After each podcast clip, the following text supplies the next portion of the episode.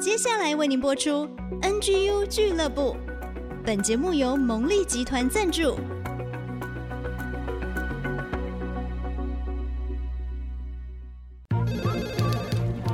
分享职场经验找寻支持力量， NGU 俱乐部，高美翔、黎元月主持，陪你一起 Never Give Up，点燃永不放弃的热情。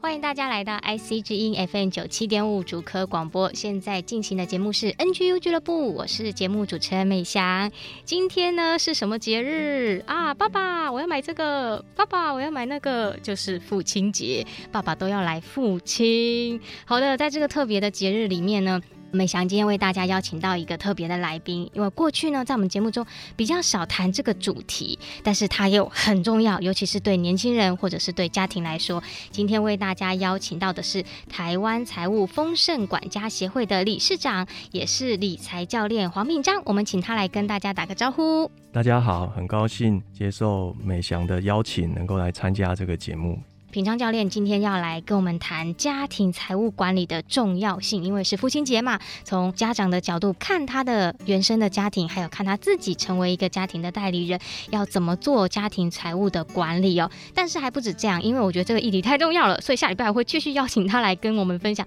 年轻人如何理财哦。所以上下两集要准时收听哦。首先，我先请教一下品章教练啊，对你来说，金钱所代表的意义是什么？你觉得它要如何发挥最大的价值呢？这个问题问得非常好，而且也很重要。我们真的需要先思考这个问题，属于对金钱的态度的问题。嗯，对，那金钱呢？其实它的重点是，它其实是一个交易的工具，是，对，它只是一个媒介。嗯，重点是在交换以及交换之后的价值。是，所以讲到价值的话，就跟价值观有关嘛。嗯，啊好所以最后第三个重点就是，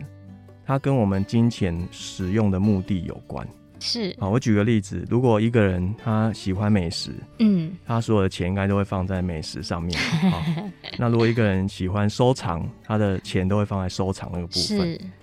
再举一个例子，如果说啊、呃有人他会喜欢累积金钱，嗯，对他来讲，金钱是很有价值的。好，是可是这个跟我们刚才讲的就有点差异，对不对对？它只是一个媒介。嗯，即使我们以物易物，我们还是可以拿到我们要的东西嘛。嗯所以你会发现，金钱它只是一个媒介。嗯，那如果一个人他用金钱去帮助别人的话呢，这个价值对那个人就是很有意义的。嗯，所以你会发现，两个是差异很大，一个是累积金钱，一个是捐献助人。这样子嗯对嗯，所以其实我们很容易也可以从平章教练刚才提到的金钱，它主要的一个功能。其实它是在交易，但是交换的过程当中会展现出你的目的。那你怎么透过这个媒介来完成对你来讲有价值的事情？听起来是可以理解，但是呢，执行起来好像就没那么容易了。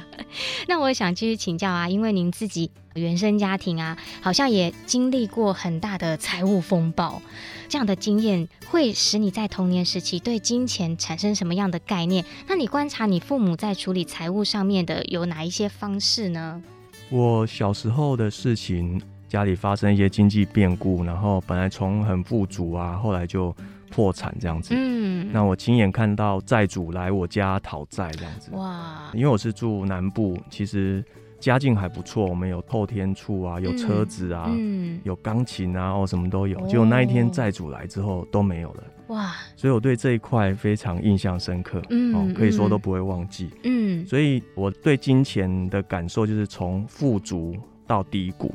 因为在富足当中，其实你是不太会珍惜的，嗯所以其实那时候是没有储蓄的概念。好、老实说，嗯因为你什么都有嘛，嗯好可是当你什么都没有的时候，其实就进入另外一个领域。嗯，那可是因为我家里有这样的一个经济的变故，所以其实对我家影响很大，就是我父母的关系就破坏了。哦哦，，那那时候刚好也是我国中要考高中的时期，是所以其实是一个压力很大的时候。很大耶，对对，当然对我姐姐、对我妹妹也是一样。所以在风暴前，这个财务风暴前，我对财务是比较没有那么在意的哈、嗯因为就是茶来张口，饭来张手嘛哈。那可是风暴后呢，其实我母亲就因为这样，就常常提醒我们不要借钱给别人嗯，哈、然后就说啊、对钱的观念就不是那么正确哦，比如说哦要我们很节俭，嗯那最好是能省则省这样子，对。嗯那因为那嗯时候经济状况很严重嘛，嗯对，嗯然后再加上夫妻每天都吵架，所以其实也让我对于婚姻跟家庭有一些醒思。嗯那这也是嗯带领我信主的一个关键。对嗯嗯，哇，现在这样子讲起来，其实那是整个青少年发展很关键、很重要的时间。然后家庭突然遭逢这么大的变故，父母的关系又不好，然后自己又处在那么高压的环境下，其实真的很不容易耶。我想这个可能跟后来走上理财教练，说不定也是有蛮大的关联。那我想要再继续请教这一题哦，嗯，那你自己在观察父母处理财务啊，你觉得你有受到后来这些从父母而来使用金钱的观念的影响吗？可不可以举例，就是说哪些小地方发现，哎，我自己的用钱方式可能受到父母的影响了？其实刚才有讲到，我们家其实财务状况还不错，嗯，所以我其实是不太需要去思考财务的问题。对，可是这也是一个缺点，所以我没有参与我们家庭的财务的一个内容，哦嗯哼包括它的运作。是所以我可能是我家最后一个才知道我家有这个状况。哦，对，那可能跟我的个性也有关系啦哈，我比较不是那么能够处理很多事情这样。那因为这件事之后，其实我对于金钱会有一种很矛盾的心态，变成嗯有一点负面，嗯我会觉得是金钱造成我家里的这这种状况。哦，真的会有这种感觉，对嗯然后父母又给我这些教导，然后你不要乱花钱啊，嗯不要借钱给别人，其实会让你有一种排斥跟青少年的叛逆就会出现哦嗯哦。啊，我为什么要这样子？对，一定要这样吗？对对，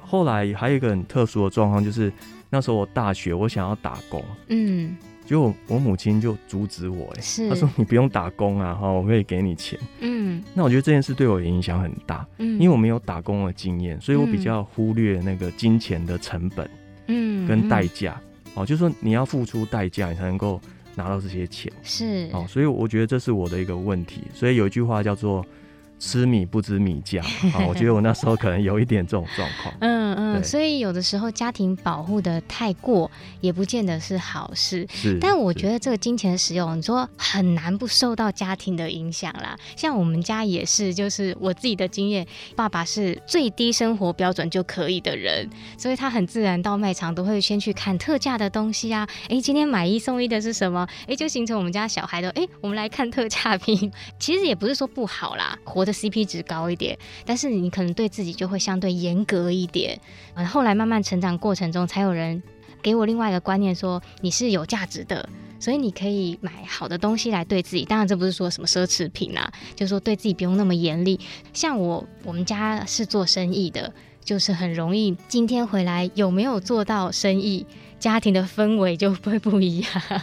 今天如果生意不好，那这个父母回家就摆一个臭脸，就到处指责东指责西，怎么没有收家、没有叠衣服啊？啊，如果今天生意很好，回来哎呀买的东西开开心心的。所以其实哦，我觉得这些都会很大程度的影响到整个家庭的关系，还有刚才讲整个价值观的走向哦。所以呃为什么家庭财务管理这么重要？其实它包含的不光只是金钱使用的层面而已，它其实还延伸到整个对家庭的价值观的运作，甚至在教养上面。好，那我们要准备休息一下、哦，等一下回来我们要再请平章教练来跟我们谈哦，到底要怎么谈钱？不谈也不行，那要怎么谈呢？还有他自己本身呢，在他的家庭经验里，还有碰过一个财务风暴哦。今天我们都来讲财务风暴，但是正是因为这样才会懂得运用金钱哦。我们休息一下，再请教练跟我们分享喽。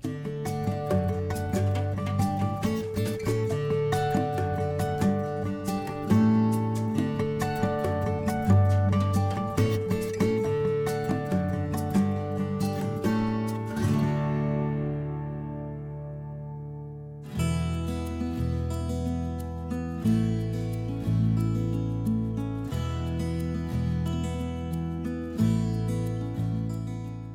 欢迎大家再次回到 IC 之音 FM 九七点五主客广播，现在进行的节目是 NGU 俱乐部 Never Give Up，职场年轻人永不放弃。我是主持人美翔，我们的节目呢是每个礼拜一晚上七点到八点首播，每个礼拜天中午十一点到十二点重播，所以今天刚好是八月八号父亲节啊，先祝所有的爸爸们父亲节快乐。今天呢，我们来谈一个很重要，但是我们却很少谈的议题，就是财务管理。那我们今天比较聚焦在家庭的财务管理，下个礼拜呢，我们会来谈个人，特别是年轻人的财务管理哦。为大家邀请到的是台湾财务丰盛管家协会的理事长黄品章，品章老师。那他自己其实也是永续理财理念的发起人，也是冠冕真道理财协会的资深带领人。他也担任财务顾问，并且在金融业有十多年的经历哦。同时呢，他自己也协助弱势家庭跟年轻人的财务翻转跟财务重生哦。前面呢，我们听到他过去的背后其实是来自于原生家庭的财务风暴，一个破产的危机。那这件事情呢，也对他的整个青少年有很大的影响。那我想要来接着继续请教我们的平章教练哦，谈钱伤感情， 所以呢，我们华人社会大家都不谈钱。前面您也提到说，不了解自己原生家庭的财务状况，哦，对于家庭的理财方式也不了解。那我觉得这个是我们常常碰到的一个最大的危机，因为我们根本不知道我们要怎么处理金钱问题。可是不谈钱就没事了吗？从你过去的家庭经验发现了，如果不谈钱会造成什么样的危机呢？其实大家可以去思考一件事情，就是理财就是生活，是我们每天几乎都要用到钱，对，所以有一句话叫做 “money matters”，钱是很重要的。好是，那为什么会有冲突呢？我觉得这跟华人的价值观也有关系，嗯，因为每个人价值观不同，所以我们嗯对钱的看法会不一样。是，所以谈钱伤感情，我觉得背后代表的是我们需要沟通，嗯，而不是说哦是因为伤感情我们就不要谈了。对，哦，这样是不对的。是，前面讲到，因为我的原生家庭有问题哦，所以当然我跟我太太也会有不同的一个对金钱的看法嗯跟价值观，对，所以这部分都需要花时间去沟通，是，最好在婚前能够有一个共识会更好，对，不然你就要靠婚后的一些事故、 哦、事件来惨痛的学习经验这样子。哎、我要插播，我觉得这个婚前真的有没有上课影响很大。像我记得我跟我先生结婚之前哦呢，我们也有去上这个婚前的课程，哇，他好细，他连说，哎、你们两个人吃饭是喜欢出去外面吃，或者请朋友来家里吃，这么细节的事情都要问。当然，你说婚后会照着遵守，我觉得不一定，但是能够在事前把这些事情的价值观谈出来，就是刚才教练讲那个沟通的过程。是，所以呢，父母呢其实很重要，就是要以身作则，嗯，因为父母的行为其实都会影响子女，子女都在看着你。譬如说以记账来讲，是，其实大部分人都不喜欢记账，可是我会建议父母说，为了让子女学会记账，你是应该试着记账三个月。嗯嗯，像我那时候在冠冕真道理财协会教导理财有道的时候，我也是这样鼓励学员。结果学员本来觉得记账不用记吧，我都知道家庭的财务状况啦。嗯可是几乎每个记账完的都跟我说：“哇，收获好大哦！我现在才知道我的钱花到哪里去了嗯，然后很多钱都乱 花哦，买手摇饮，买一些零食。所以其实我觉得这部分父母真的要去思考，怎么样嗯以身作则。那我也可以分享一个朋友的一个经历，嗯他也是很有智慧，他就说他去超市的时候啊，他会给他的小孩一人一百块。嗯让他学习做选择，然后是去买他想买的东西。是那很有趣，他一个小女儿就会把钱花光光，对，另外一个儿子就会很省很 省。哎、你从这个小小的一个实验，你就可以看出每个人对金钱的态度是不一样的。对哇，所以还是要谈，但是谈的过程可以有智慧，也可以训练孩子，让他们渐渐去明白这个金钱使用。然后我觉得刚才讲这个记账啊，其实我自己也是记账非常多年，现在手机很方便嘛，就用 App 记账，真的是有记有差。但有时候记完，常常都会觉得到底哪来这么 多钱？ 就上帝的恩典啊！那我想要继续请教啊，过去这个面临家里面突然破产。其实您刚刚有提到说，呃那后来家人对金钱使用的一些改观啦，那你觉得这个家庭的经历有很大程度的影响到你吗？我觉得是有的哈。嗯那前面提到，其实我对于财务，老实说我没什么概念。嗯，可是很奇妙的是，因为我父母都在金融业，哦，对，所以我还是会耳濡目染。对，我父亲母亲都在高雄气银、嗯，中小气银，那这家银行已经不在了，哦，所以我对于金融业其实有一些天生的敏锐嗯哦嗯，因为受父母影响。哦是，那可是因为这件事情，刚才有提到，我对金钱就有一些负面的想法，对，那也影响我对婚姻方面的一个看法。这样子，是，也因为父母每天吵架嘛，所以其实嗯我记得我青少年时期很不喜欢待在家里，嗯，哦，不是去同学家，就是去逛书店，哦，嗯所以我蛮喜欢逛书店 的，对，所以财务对家庭真的影响很大。嗯，有时候会想说，哎、如果这件事重来一次，可能会改变我的人生。不过我也很感恩，因为这件事情让我接触到信仰，所以嗯是。我想上帝都有他的美意。嗯，哇，其实有的时候在人生的低谷当中，反而会去经历到上帝为你开一扇窗的那种感觉哦。那我也想继续请教啊，从你的经验里面，曾经有一段时间是从事业务工作嘛？那我相信，其实对你来讲，可能更希望在这方面有所突破跟成功，尤其是背负着家里面 过去这样的经验。但是呢，可能也因为这样子，在选择或决定上，自己也曾经犯过一些错误。那我想请你也可以来跟我们分享一下这段历程，你的学习跟经历。其实我的个性算是比较安静的啦，嗯，可是我也是希望给自己一些学习跟挑战。是，所以其实我后来出社会后工作，大部分都是业务的工作。嗯可是在这过程中，我发现其实我是一个蛮目标跟成就导向的。嗯我以前不会觉 得，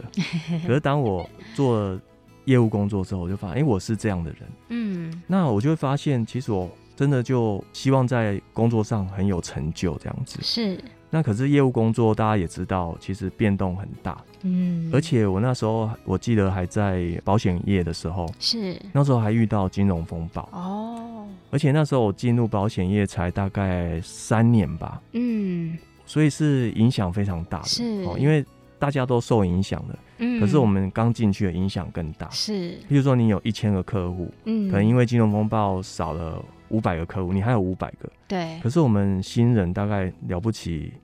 一两百就很多了，对，那少了一半，哇，那个就影差响距很很大。大，对，对所以那一段时间其实是蛮辛苦的。嗯，那可是又加上我前面讲的，其实我的个性啊，我那时候忽略了自己的这一块问题，嗯就很想要继续看到一些成果这样子。嗯嗯所以就用了一些不正确的方式，就跟信用卡借钱啊，好嗯卡债，也把房子拿去做二胎，然后也嗯没跟太太讨论、哇，这件事，确实也影响很大。嗯，对，所以现在还在做弥补的工作，哦 那当然就是要跟太太道歉啊，嗯，然后。那圣经也有讲要做补偿的动作嘛，哦是所以我是就把 房子、车子全部名字都转给太太，这样子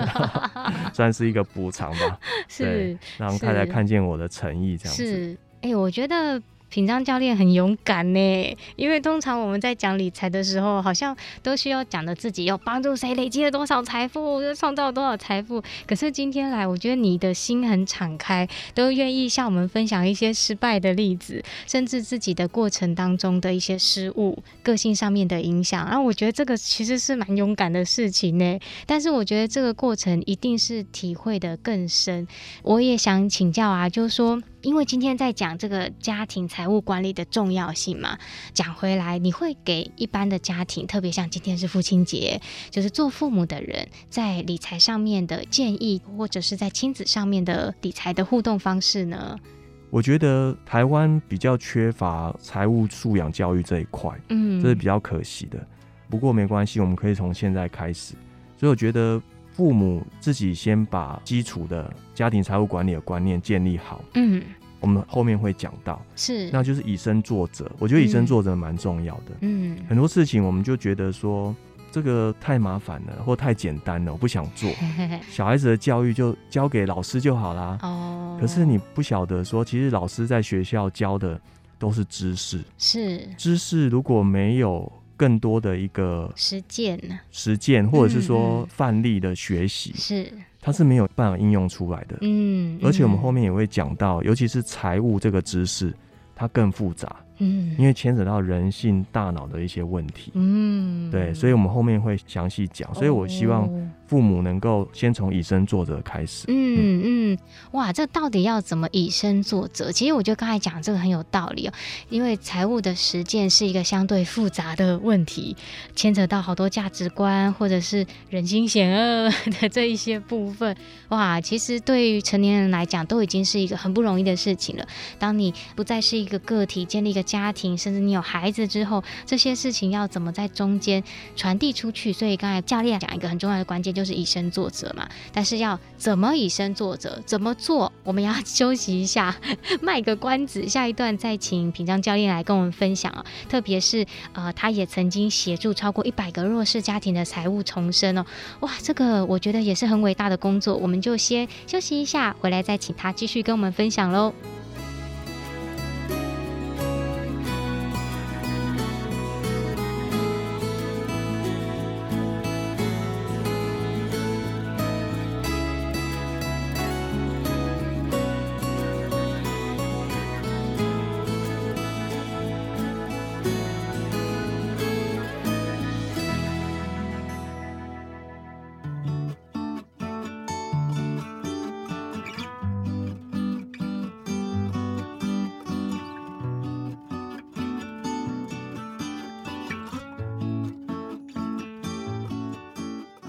欢迎大家再一次回到 IC 之音 FM 九七点五主客广播，现在进行的是 NGU 俱乐部，我是主持人美翔。今天呢，跟大家来谈家庭财务管理的重要性，为大家邀请到的是台湾财务丰盛管家协会的理事长，也是理财教练黄品章老师。呃，前两段呢，品章老师很敞开他的内心，跟大家分享了过去包含他自己原生家庭曾经遇到的破产的财务风暴，或者是他自己个人因为呢求好心切，在工作的过程里面呢，也曾经因为一些错误的决定所造成的财务危机。其实我觉得呢，愿意在空中分享这些事情是很不容易，但是我们也看到说，教练就是因为有这样的过程，所以他更懂得理财的重要性。那你自己也不只是说在做财务管理的教练、理财教练这一块，其实您自己也协助超过一百个以上的弱势家庭财务重生。哎，我觉得这是非常有意义的事情哦。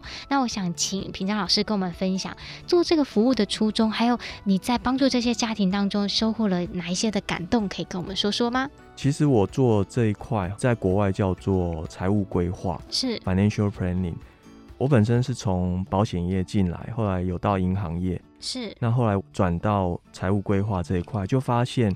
这一块真的帮助很大，而是，且真的是影响一个人、一个家庭。嗯而且你会发现，我们就从传统的商品销售嗯，跳到观念改变、行为改变，是，甚至他的未来的人生观都因为你而改变。嗯哼，财务规划里面有一个很重要的流程，一开始就是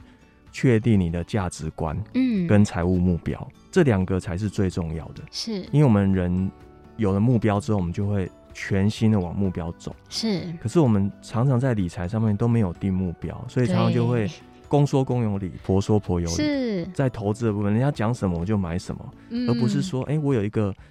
短、中、长期的财务目标。是，譬如说，短期可能五年内要结婚，嗯中期要有小孩，长期是退休，对，应该是要按照时间去规划。是，我为什么会帮助弱势？因为我觉得这跟我的个性有关系，我有受我妈妈的影响。嗯，那我发现我很喜欢帮助别人。嗯，那当我发现，哎、财务规划可以帮助的领域这么大，是不是只有现在对啊让你吃饱给你东西，而是包括你的未来。我就发现，哇，这一块应该是我的未来人生的置业，嗯我就真的就去做了。是，那可是是提到这一块，因为在台湾是很新的领域，嗯所以老实说一开始蛮困难的，是大家都听不 懂。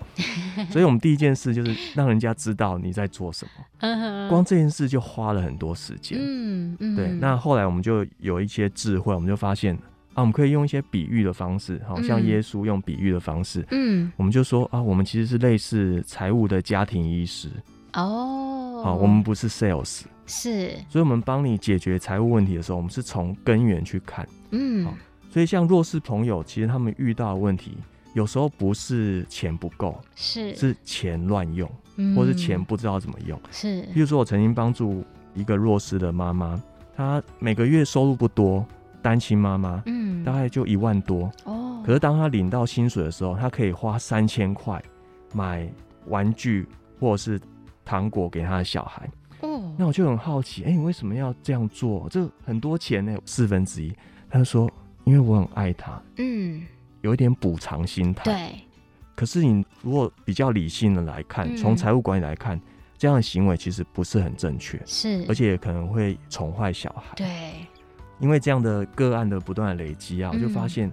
弱势的朋友从财务规划这一块获得的帮助真的非常大。嗯可是比较可惜的是，一般人就觉得我不太需要，因为我觉得我房子、车子、薪水都稳定啊，我为什么需要有人帮我管理呢？哦除非他遇到问题，对这是是比较可惜的。嗯对所以就像我们台湾，大家有没有发现，我们去看医生，大部分都是生病的时候才去。对啊，这很感觉很正常啊是，可是我 想美霞应该有听过一个叫做预防医学嘛。哦对对其实现在世界都走向预防医学，嗯因为预防胜于治疗。没错你预防花了一块钱，比你到时候治疗花的十块钱是相等的。嗯你事先预防之后，就不用花那么多时间去治疗。对所以台湾的健保现在也有改进了，不知道你有没有看到那个新闻？哎他就开始鼓励医生针对那些好像代谢症候群的病人、嗯去做一些建议，比如说鼓励他要运动啊，调整饮食，嗯然后健保给付就会增加。日本也是这样，哦病人越健康，医生领到的给付越多，哎跟我们现在的想法不一 样。我们现在是病人越不健康，我领到的给付越多，因为他常来 嘛。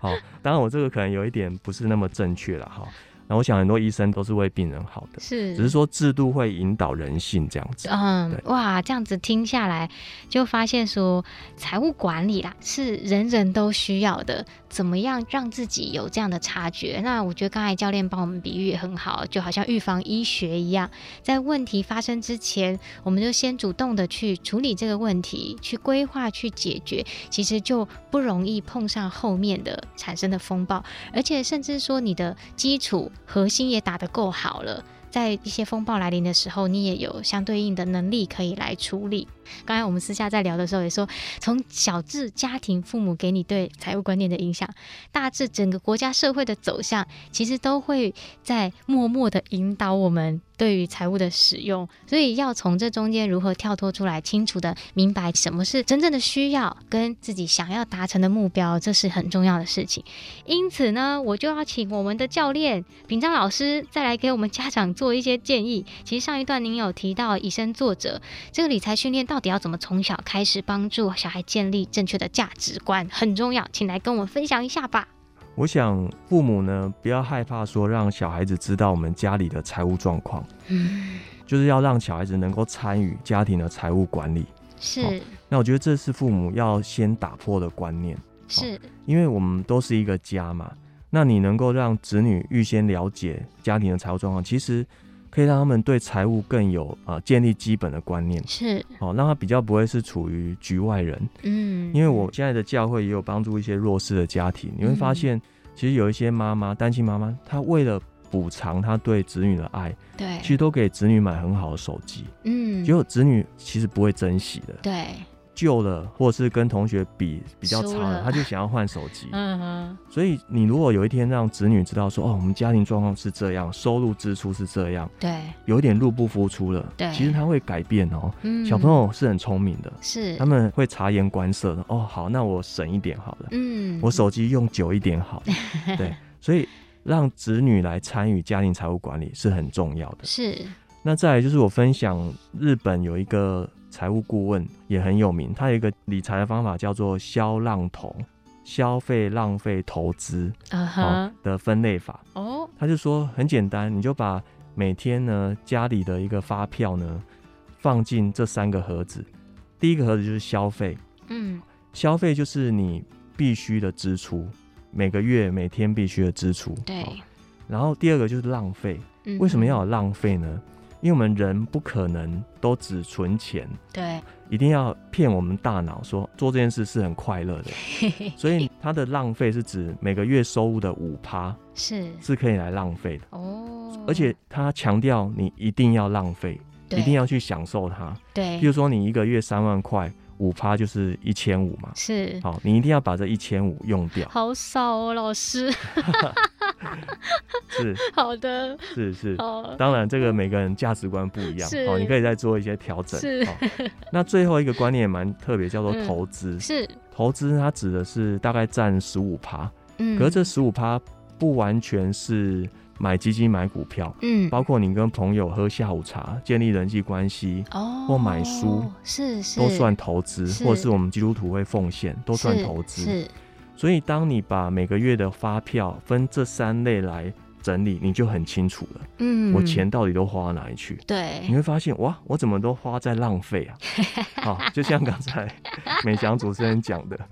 有些人就觉得享受很重要啊，所是以哎、诶比重就不小心拉到十趴或者十五趴了，对，就挤压到投资了。但是这是短暂的快乐，对对，所以我们就回到，有时候还是要有一个目标，嗯嗯，因为有目标，我们才会引导我们的行为，跟引导我们的习惯。嗯嗯，所以这是两个方式。那第三个就是要建立基础的理财观念。是那这部分我会推荐可以用寓教于乐的方式，譬如说是桌游。哦，反而我比较不建议透过坊间像网站的一些资讯，因为那些资讯都是比较零碎的，嗯，譬如说嗯投资归投资，保险归保险，哦，哦，存钱归存钱。对，可是真正的家庭财务是整合式的思没考错啊、没错，你只有一笔钱，怎么可能只思考投资，对，只思考储蓄，哎，只思考花费？嗯所以这样切割的学习其实是不好的，嗯，你是学不到东西的。嗯嗯，所以我会建议要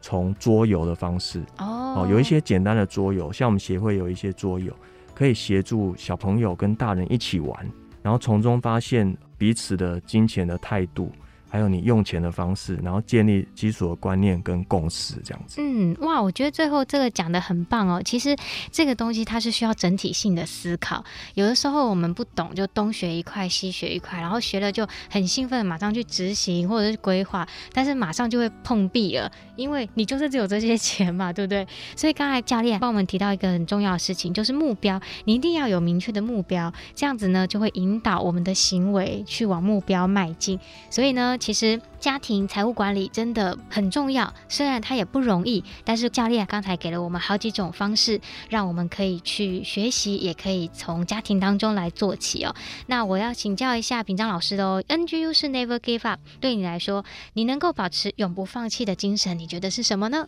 我觉得是找到热情，那这个热情呢，就是你的天赋。是如果从基督教角度来讲，就是你的命定啊是， ，destiny。所以我觉得这一块是非常重要的。嗯，清楚你自己的命定，知道你热情所在，即便碰到困难，你也会把它越过去，也会朝着你的目标迈进。好是，访问的尾声呢，平章老师也帮我们选了一首歌要送给我们的听众朋友，对不对？是，就是《隐形的翅膀》这首歌，是，因为我觉得这首歌的歌词很棒，很激励人，嗯，让我们在困境的时候仍然能够有希望。等一下，我们一起来听《隐形的翅膀》哦。今天谢谢平章老师来跟我们分享家庭财务管理的重要性。但是呢，下周我们要继续来请老师分享哦，因为年轻人要怎么理财？我记得在去年我们做抢救职场小白兔的时候，就有年轻人大喊说：“老年人都说我们不理财，我们没有财，我们怎么理呢？” 好，那年轻人到底要怎么做财务规划？还有平章老师觉得财务素养教育里面很重要的观念是什么？请大家也要锁定我们下个礼拜八月十五号的节目哦。今天再次谢谢台湾财务丰盛管家协会的理事长，也是理财教练的黄品章来到我们节目当中。谢谢大家，那我们就休息一下来听歌，再回到小月姐姐的追剧神器，现在也在 Podcast 额外上架喽，欢迎大家订阅、按赞。我们等一下再回来喽，拜拜。每一次都在徘徊孤单中坚强，每一次就算很受伤也不闪泪光。我知道我一直有双隐形的翅膀，带我飞，飞过